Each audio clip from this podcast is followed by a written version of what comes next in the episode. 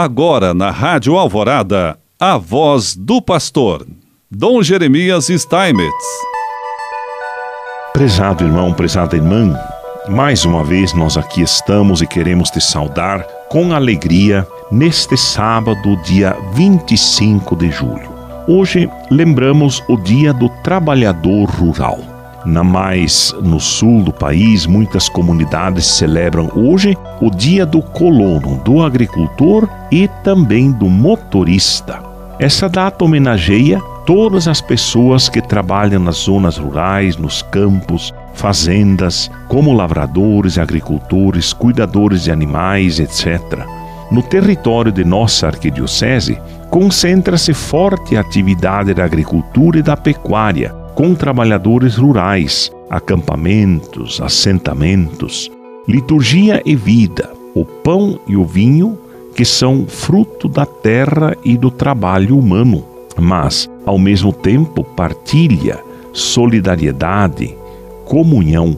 No Pai Nosso, a gente reza: O pão nosso de cada dia nos dai hoje. E o Papa Francisco aos participantes do Encontro Mundial dos Movimentos Populares em outubro de 2014, ele fala exatamente, é uma expressão dele clara: digamos juntos de coração. Nenhuma família sem casa, nenhum camponês sem terra, nenhum trabalhador sem direitos, nenhuma pessoa sem a dignidade que provém do trabalho. Por isso, prezados irmãos e irmãs, olhando para essa realidade de muitas e muitas pessoas, também pelas dificuldades pelas quais passam muitas dificuldades que trabalham nas áreas rurais, muitas vezes sem assistência, tantas vezes também explorados, nós queremos lembrar, continuar lembrando desse grande discurso do Papa Francisco em que no, no encontro mundial dos movimentos populares.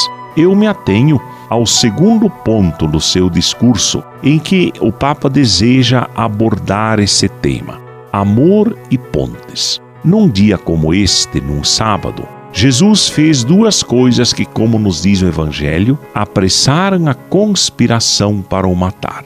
Passava, passeava com seus discípulos por um campo de semeadura. Os discípulos tinham fome e comeram algumas espigas. Nada se diz acerca do dono daquele campo, o que lhe está subjacente, é o destino universal dos bens. Certamente, diante da fome, Jesus deu prioridade à dignidade dos filhos de Deus sobre uma interpretação formalista, conciliante, interessada pela norma. Quando os doutores da lei se queixavam com indignação, hipócrita, Jesus recordou-lhes que Deus quer amor, não sacrifícios, e explicou que o sábado foi feito para o homem e não o homem para o sábado.